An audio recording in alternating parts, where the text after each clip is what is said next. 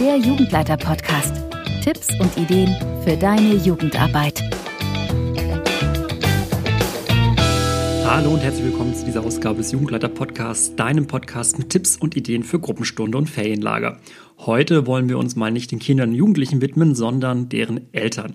Wie könnt ihr und wie kannst du Eltern in deine Jugendarbeit einbeziehen? Nun, dafür finde ich es ganz wichtig, dass Eltern als Partner verstanden werden. Das ist so eine grundlegende Annahme, die mir ganz, ganz wichtig ist. Denn Eltern sind Ideengeber. Sie sind, äh, können Material zur Verfügung stellen. Sie können Wissen und Kontakte vermitteln. Sie können Geld beisteuern. Und das heißt, sie können eine ganz wertvolle Hilfe für deine Kinder- und Jugendarbeit sein. Diese Hilfe solltest du zum einen lernen einzufordern und zum anderen natürlich auch annehmen. Das heißt, wenn jemand auch mit einem Angebot auf dich zukommt, prüfe und überlege weise, ähm, wie du diese Anregung nutzen kannst, wie diesen Kontakt nutzen kannst. Und so kannst du wirklich Kinder und Jugendliche noch mehr stärken, indem du die Kompetenzen und Stärken und das Netzwerk ihrer Eltern mitnutzt. Dafür ist es absolut notwendig, dass äh, ihr euch bekannt macht als Jugendleiter das heißt, stellt euch vor, stellt eure Ideen und eure Kompetenzen vor, das Konzept für eure Gruppenstunde und für eure Jugendarbeit und ja, schafft so Vertrauen. Wenn ihr so ein starkes Netzwerk nun mit Eltern und Kindern äh, gemeinsam gebildet habt, dann ist es ganz wichtig, regelmäßig auch Danke zu sagen. Klassiker sind da sowas wie die Weihnachtsfeier oder das Sommerfest, aber ihr könnt zum Beispiel auch einfach einen kurzen Brief regelmäßig an die Eltern schreiben und sagen, okay, wo steht ihr, wo steht ihr mit der Gruppe, wo wollt ihr hin und ja, was für Veränderungen haben sich vielleicht bei euch in eurem Leben oder in eurer Jugendleiterrunde ergeben, sodass da wirklich Trans Transparenz vorherrscht und das Vertrauen gestärkt wird.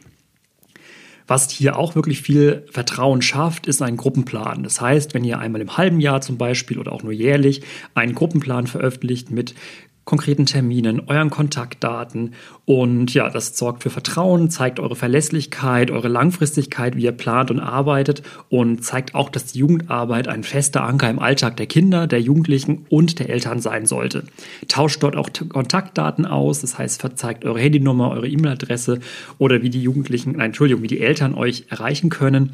Und ja, seid so einfach für Eltern auch ansprechbar, wenn die ein Problem oder eine Frage haben. Das heißt, ihr könnt zum Beispiel, ihr solltet auch in diesem Zusammenhang ganz konkret auch mal Zeit für Gespräche mit Eltern einplanen. Ihr könnt sie anregen, ihre eigene Rolle zu reflektieren, gerade bei Teenagern. Wo steht der Jugendliche? Ähm, wo, wie weit hat er sich vom Elternhaus vielleicht gelöst? Wo könnten, wo können Unterstützung durch die Eltern noch stärker erfolgen? Weil da habt ihr einen ganz anderen Einblick in das Leben der Teenager. Dabei solltet ihr natürlich darauf achten, dass ihr keine Geheimnisse verratet. Ihr seid auch Vertrauenspersonen für die Jugendlichen. Also da immer wirklich so ein bisschen den Abstand behalten, aber trotzdem könnt ihr Anregungen geben und äh, das Vertrauen gegenseitig aufbauen. Ja, und seid auch einfach Ansprechpartner, denn ihr seid nah dran an den Jugendlichen und den Kindern. Ihr kennt Trendthemen, ihr könnt das einordnen, was gerade in der Lebenswelt von Kindern und Jugendlichen passiert. Ihr könnt für Probleme und Sorgen Vermittler sein, ihr könnt Kontakte auch hier herstellen.